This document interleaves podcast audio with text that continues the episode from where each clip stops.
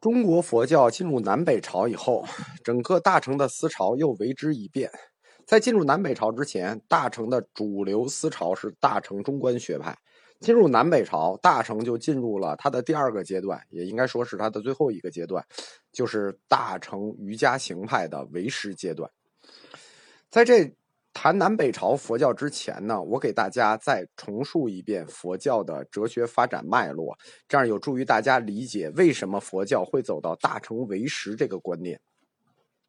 首先，佛教最初确立起来的是小乘有部，小乘有部在讨论的是人，是人的本体论。虽然佛陀本人是不愿意讨论本体论的，就是关于。人的本质是什么？宇宙的本质是什么？实际就是缘起问题。佛教不愿意讨论缘起问题，所以佛教用因缘来代替缘起。但是因为业力轮回的问题，所以必须有一个承受业力的主体，那就不得不去讨论缘起。所以在哲学，呃，佛教哲学的第一个阶段是有部哲学，就是谈到了有一个隐晦的我，人我，补特伽罗在承受这一切，就是我们说的。这个整个有部还是不可避免的去去讨论本体论的问题，所以它必然的要跨越小城，因为我们说过本体论的这个窟窿是越补越大的，你解释不通，对吧？人无我，那谁来承担业力？这个窟窿越补越大，所以最后佛教因为。他把因果律认为是客观律，所以他的本体论就没法讨论。所以佛教从小乘走向大乘，是他哲学上的必然。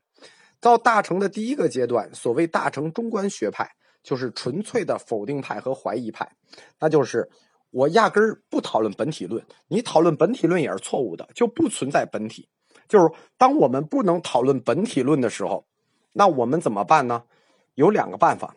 第一个办法就是彻底否认本体论，就压根儿我就不讨论了，全是空。但这种问题就会形成，就是我们说的，当般若学到达高峰的时候，也就意味着它的幻灭，就所有东西你都没法讨论了，没有立论的基础了。西方整个哲学都是在本体论的讨论上展开的，但东方哲学最早也是从本体论去出发。或者说他不想从本体论出发，但是因为因缘的原因，他必须有一个本体的我来去讨论这些问题，所以就会涉及到本体的我以及世界本源的构成问题，仍然逃不脱去本体的追究。所以在大成的第一个阶段，他就去彻底否定这一切，否定本体之存在，否定人我，否定宇宙，否定世界的本源，所有的东西都是刹那。但是这在学理上是站不住脚的，于是，那他就采用了。第二个办法，实际就是佛教大乘发展的第二个阶段——唯识阶段。什么意思呢？整个哲学，西方哲学是，我们不谈唯心唯物，我们就谈他讨论的基础论调，就是本体论与认识论的问题。当我们不能讨论本体论的时候，我们要确立起整个哲学体系，那我们就不得不把我们的目光转向认识论。就是我们无法观察本体，那我们就来讨论我们认识这个世界的方法是否是对的，对吧？我们为什么不能找到人我？我们为什么讨论不清楚这件事情？那肯定是因为我们认识这些事物的方法错了。所以我们要来讨论认识论。所以佛教就不自然的转向了大乘的瑜伽行派的唯识论，这是他从哲学上的必然。因为西方一直在讨论本体论，他不讨论认识论。为什么？因为西方是神造世界，神造世界就不存在认识的问题了，认识是真知，所以就讨论本体。而东方佛教不承认神造世界，那么你又不讨论本体，那你只能讨论你认识方法，所以就必然最后中国的佛教大成的最后一个阶段就走向了认识论。认识论就是我们说的唯识论。这就是我们说佛教之所以会经历它的三个阶段，就是小乘有部、大乘中观、大乘瑜伽，因为是他自己内在哲学造成的原因，他必然顺着这个逻辑走。就像我们说的，四圣地为什么会走到二地，那是顺着这个逻辑走下来的。包括这个他为什么会走到大乘瑜伽行派，是因为他顺着他的哲学逻辑走下来了。走下来之后。他就必须去讨论认识方法，否则他就不能构架出自己的说教体系。好，我们讲到这儿，我想大家应该基本懂了，就是说佛教的第三个阶段就要来了，就是我们说的，呃，主要以讨论认识论为主的唯识派要来了。实际上，在中国还有基于这一派更进一步的学说，就是我说的如来藏缘起学说。这个学说对中国佛教其实更加的重要，它是在唯识论的基础上又往前推了一步。但是，关于如来藏缘起的研究，是我们的。嗯，不能叫空白，是我们的一个弱项。我看很多高僧，包括现在我在世的一些高僧，讨论到如来藏缘起的时候，是说，因为我们禅宗、华严宗，包括密宗，我们的立论都是如来藏缘起，所以我们必须要坚持如来藏缘起。他这个逻辑其实是错的，就是说，因为我们立宗的时候是依据如来藏缘起立宗的，所以现在如果我们说。把如来藏缘起拿出来讨论，或者推翻，或者是改改变的话，会对我们整个宗派做打击，这是不对的。佛教从来是一个不断否定自我、不断前进的宗教。关于教理上或者教义上的事情，我们就谈到这里。我们正式开始谈南北朝，就是公元四二零年到公元五八九年，这大概是一百七十年左右的时间。这个时间，中国佛教开始进入了持续的高涨阶段。在崇拜佛教的形式上，南北两地的统治者是不同的。南朝他更重视佛教义学上的传统，所以在佛教教理上会有很多发明。因为当时中国读书人啊的大部分都去了南朝，北朝都是少数民族嘛。南朝的佛教到了梁，宋齐梁陈的梁，梁武帝达到极盛。梁武帝先后四次舍身同泰寺，我在南京的时候专门去过同泰寺。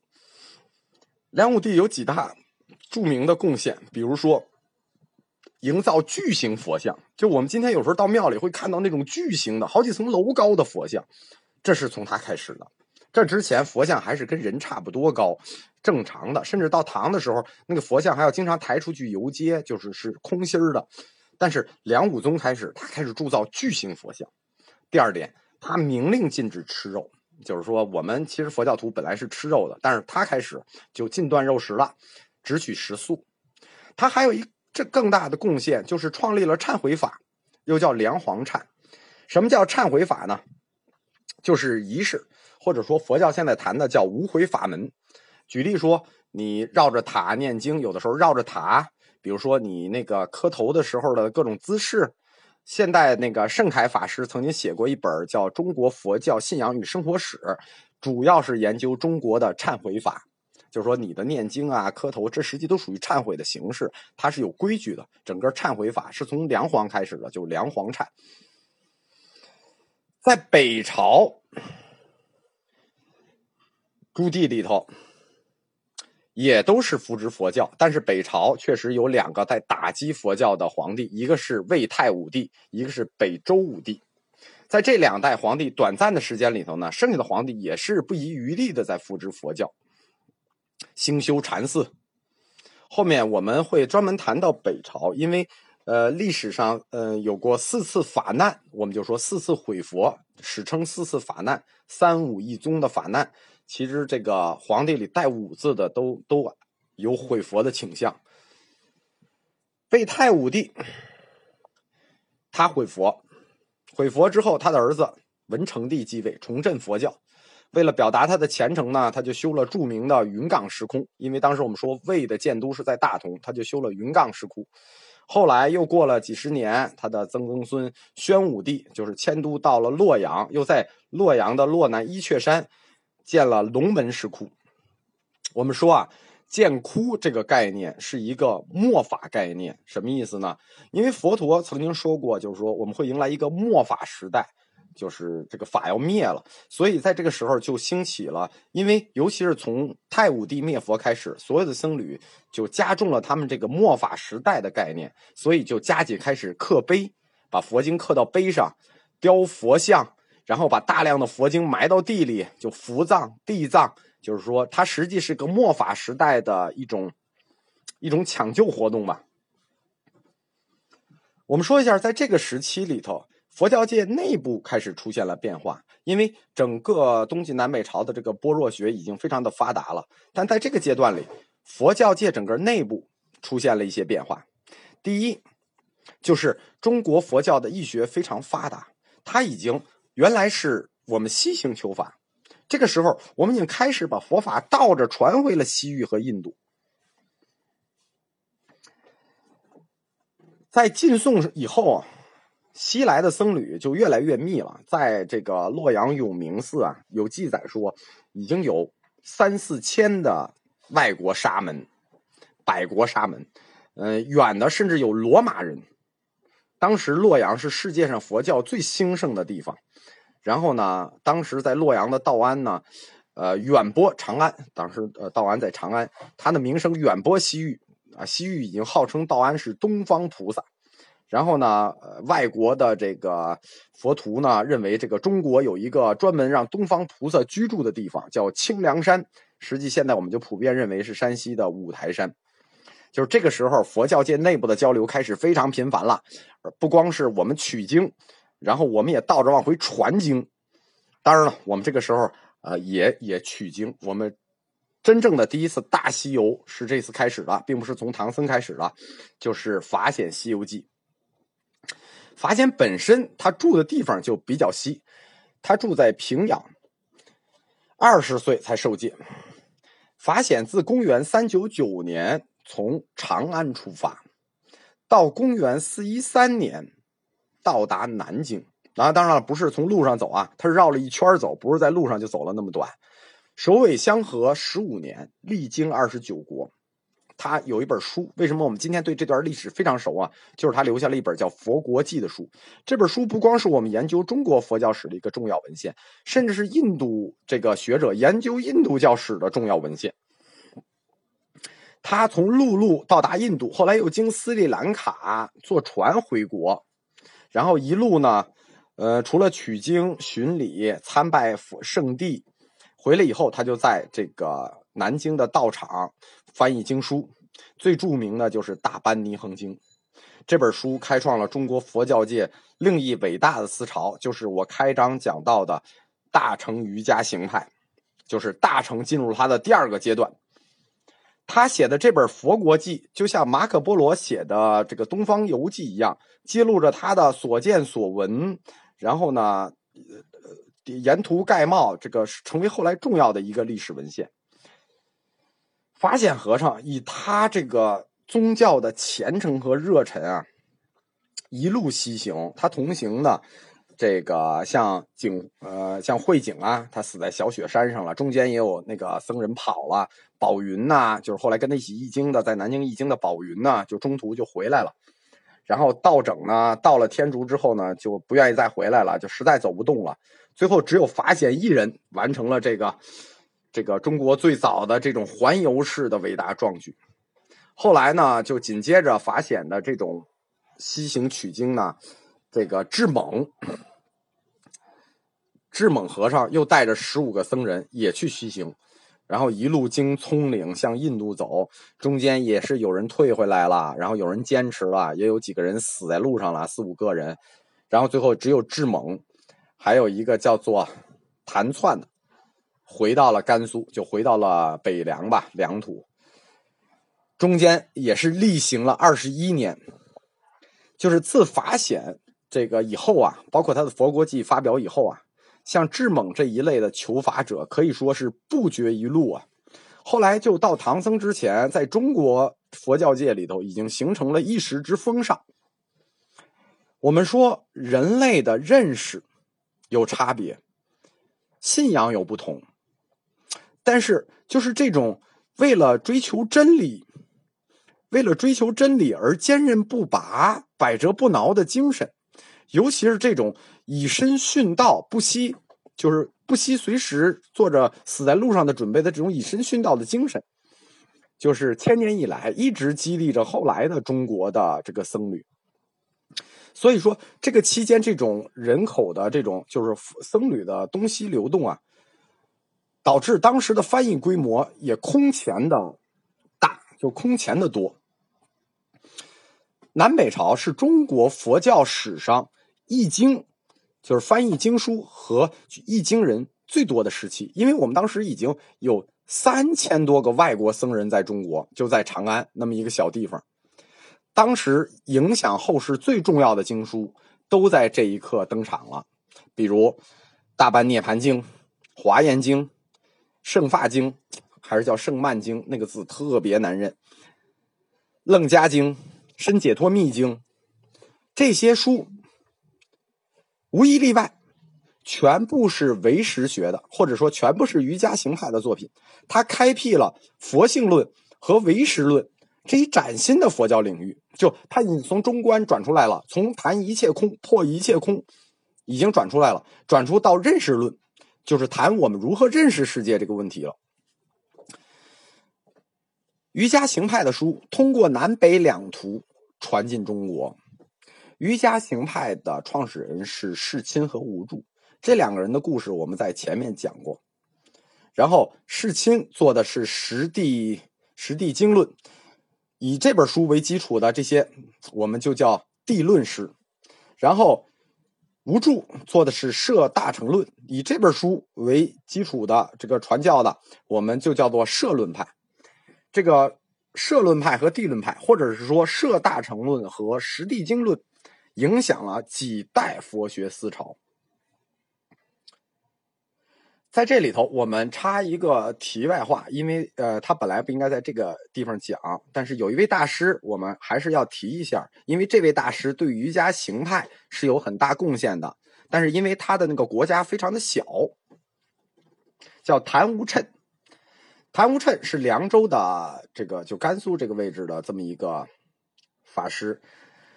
北凉的意识是非常发达的，因为当时北凉有一个这个匈奴建的小国，就北凉是个匈奴建的小国，蒙逊，在今天的张掖附近。然后呢，敦煌就是他整个的国都在敦煌，就等于他在甘肃比较荒的这个地儿建了一个叫西凉的小国。这地儿的那个，因为本身他是个匈奴首领，所以他酷信这种巫术啊。他这个平时也要求得佛菩萨呀、鬼神的保佑，所以他是积极支持易经。然后呢，这个在他的这个领域里，就出现了一位大师，就谭无谶。我们说中国最早来中国的这个僧侣都是有神通的，比如说佛图澄，呃，包括谭无谶，包括鸠摩罗什，都是具有神通性质的。这个最有神通的两位神僧，最早的一个就是佛图澄，一个就是北凉的谭无谶。这个，而且它有一个什么功能呢？它可以这个求子，就是你没有孩子，它可以令妇人多子。而且他是个预言家，也是居龙降雨啊，这个驱神使鬼啊，就是就是他在西域有一个别称叫大神咒师，也是非常的，也是非常的有神通。他有一大贡献，就是翻译了《大方等大集经》。哎，这本书后来实际就是整理起来，就是就是有点像《华严经》那个意思了。然后呢，他在书里头整合了各地的西域的土著信仰，包括我们说的华严宗的那种日光佛呀，包括什么二十八星宿啊，什么十二生肖呀，大势至菩萨呀，基本上就都在他这个时代被造出来了。这个时代，在佛教医学领域上。就是刚才我们插的是个题外话，就是谈一下北凉，还有一个叫谭无谶的著名易经师。因为四大易经集团里头是包括谭无谶的易经集团的。在佛教史上这个阶段最影响最大的是谁呢？是《大般涅盘经》，就是法显回到南京和宝云一起合译的这个《大般涅盘经》。法显本身译的，就是他这个《大般涅盘经》是分前分后分的。法显本身译的这本叫《大般尼恒经》，他承认这个佛性的存在。如果有佛性，说明什么呢？说明有神性，只有有神性才会有佛性。这样，般若学的否定神，那就被打倒了，佛学就被这本经书从般若学怀疑论里解放出来了。大般涅盘经，我不是说它分前分和后分，在大般尼恒经里头，认为大家都能成佛，但是有一种东西不能成佛，不是有一种人不能成佛，叫一禅提不能成佛。就是说，这个世界上还有那种作恶做的很大的，比如说你杀过人，你不能成佛。在《大般尼恒经》里认为，除了一禅体不能成佛，剩下的人都能成佛。但是到了《大般涅盘经》的时候，这一枷锁也被解除了。什么意思？就是我们知道的著名的“放下屠刀，你就能立地成佛了”。原来一禅体你杀人你不能成，现在这个枷锁被解放了。从《大般涅盘经》开始，就成佛就磨条件了，认为不但一切众生皆有佛性。而且人人皆能成佛，大家知道这个逻辑推导是两层论的。众生都有佛性，和众生是不是都能成佛，这是两回事儿。什么意思？众生都有佛性，难道众生都能成佛吗？不是的，只是你有佛性，这个佛性到你能不能成佛的地步还两说。但是到了大般涅盘经，这个终于大家就都得解脱了。不光是有佛性了，人人皆能成佛。就原来把两佛性的两重论变成了佛性的一重论。就佛性原来有两重论，人人皆有佛性，但是有佛性的并不一定能成佛。从此之后，两重性的佛性论就变成一重性佛性论了。不光有佛性，而且能成佛。这一说法可以这么说吧，立刻就风靡全中国呀。如果说这个。魏晋十六国时期，那般若是显学，涅盘在南北朝那已经是显学。它在南北朝流行的这个程度啊，可以说，只要是个中国知识分子或者士人或者僧侣，那无不加以研习啊。因为人人都有佛性了，人人人都能成佛了。这里头有两个问题特别吸引中国知识分子：第一，就是什么是佛性？就佛性的定义是什么？对吧？就是人人都有佛性，那佛性的定义是什么？第二点，佛性和后天修持的关系是什么？什么意思？人人都有佛性，那这佛性就是先天的，那先天的佛性与后天的修持有关系吗？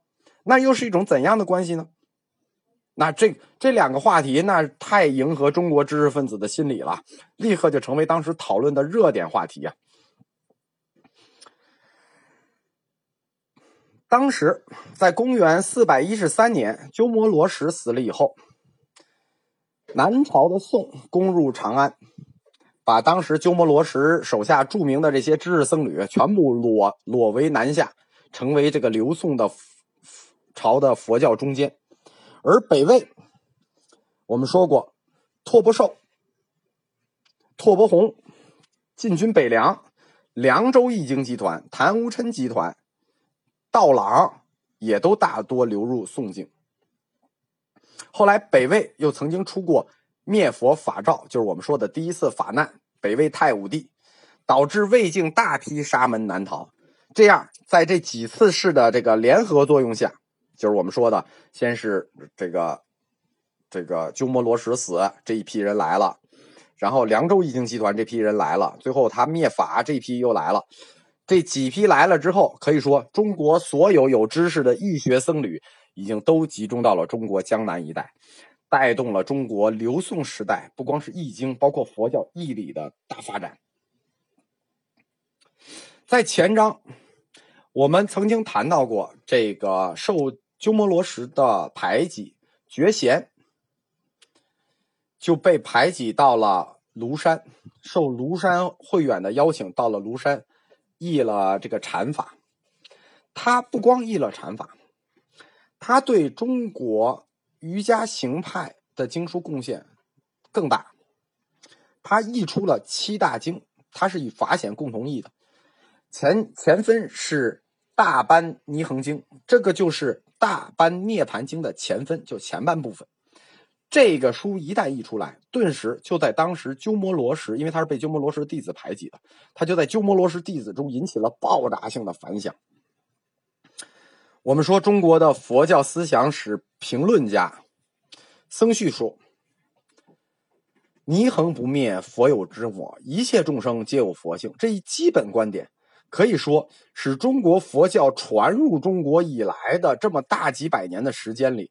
长期困惑于中国学僧心中的那些阴霾，包括我说的这个寂静，是不是我们的追求啊？这个什么都是空，那到底什么是追求啊？就使这几百年学僧豁然开朗。此经的译出，就是《大般涅盘经》的译出，是中国佛教思想史由般若学正式转入佛性论的重要标志。觉贤他译的第二部有名的，就是我们前面说过的这个《达摩多罗禅经》，我们的禅宗修禅必用的经。第三套大大方广。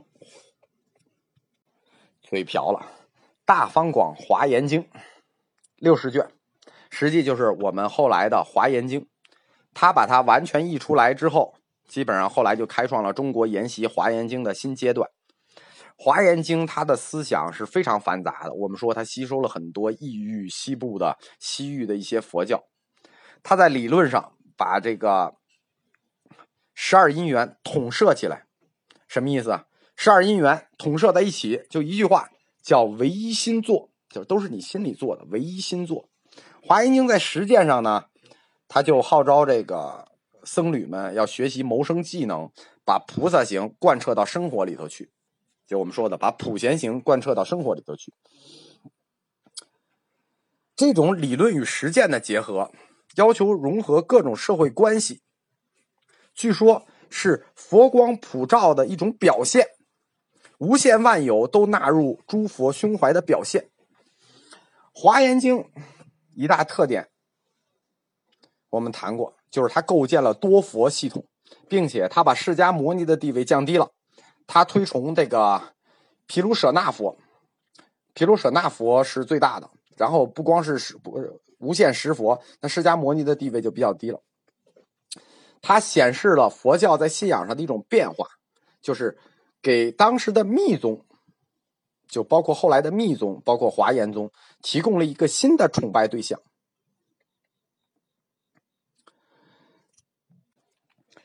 觉贤在小城里头的译作呢是《杂阿含经》，他后来还在会官笔授下译了一本叫做《圣发狮子吼称大方便广经》，那个字念不念发我就不知道了啊，我一直是念发。这本经书对中国佛教的影响非常的大，就是我们谈的我们本土自己兴起一套理论——如来藏缘起理论。就这本经书构建了如来藏缘起理论。觉贤译的第六本经也非常有名，《楞伽经》。《楞伽经》我们学佛的人都是非常熟的，就是一切佛与心。然后五法三自性八十二无我，这都是唯识法相宗的这些常规方法。就是说，《楞伽经》发挥了如来藏缘起的思想，然后谈到了大小乘在禅观上的这一些区别。后来这本经《楞伽经》成为中国大部分宗派所信奉的一处一本基本经。这就是我们前面说的为什么。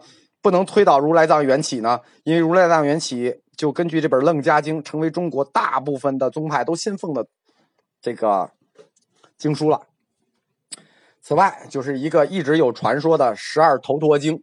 我们在最早的时候曾经提过提婆达多的反佛的故事里头，他的一些信条，那些信条很显然都跟这个时候的这本十二头陀经相合。南北朝。自这个鸠摩罗什死后，就没有什么重要的译经活动了，没有什么可谈的了。唯一可谈的呢，就是菩提流支。菩提流支呢，也是在洛阳译经，他重要的译的也是《楞伽经》，又叫《入楞伽经》。用《楞伽经》来解释，刚才我们说的这个南朝译的《楞伽经》是来解释如来藏缘起，他从北朝译的《入楞伽经》也是来解释如来藏缘起，以至于后面译的，就是一直传说是由马明菩萨写的《大乘起信论》。这些译经的种类虽然不同，就是同样的经译过几次，然后名字也不太相同，呃，章节不太相同，但是都是。共传，就是都是传了世亲无助两位大师瑜伽行派的经论。但是因为这个瑜伽行派的经论，它在这个哲学逻辑思辨上可能过于复杂了，所以中国学生对于他们的研究成果呢比较少，就是在易学上发挥的不多。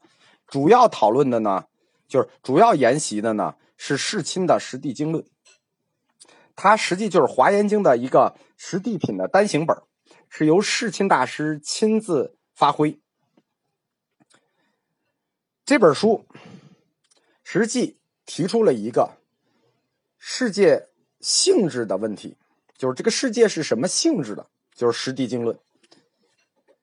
第一，他说这个世界是唯一心作，就是这个世界是唯一，就是唯一心作，万物都是心作。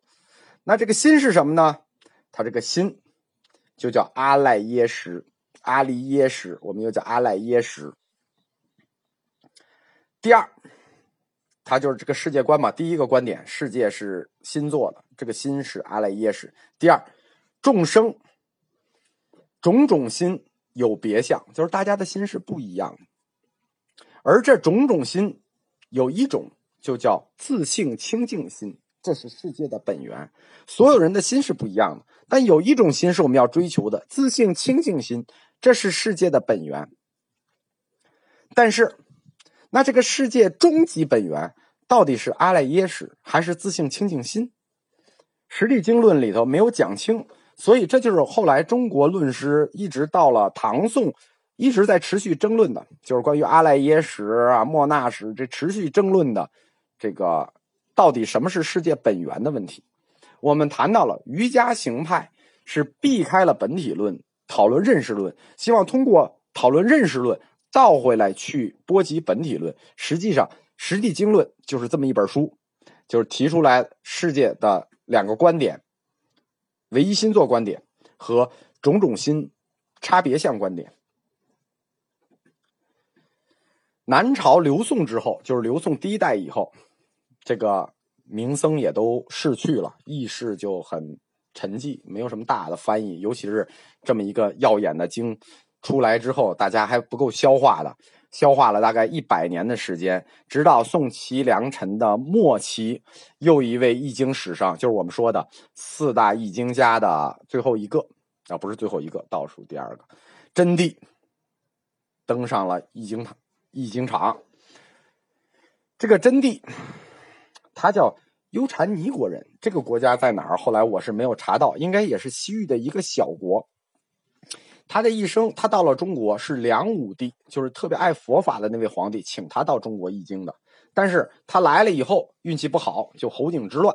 紧接着南朝就陷入了历史上长期的混战中。真谛他的一生就过着这种颠沛流离的生活，从浙江跑江西，从江西跑福州，从福州跑广东，这一路最后就流落到广州。最后，他主要的精力也在广东一出。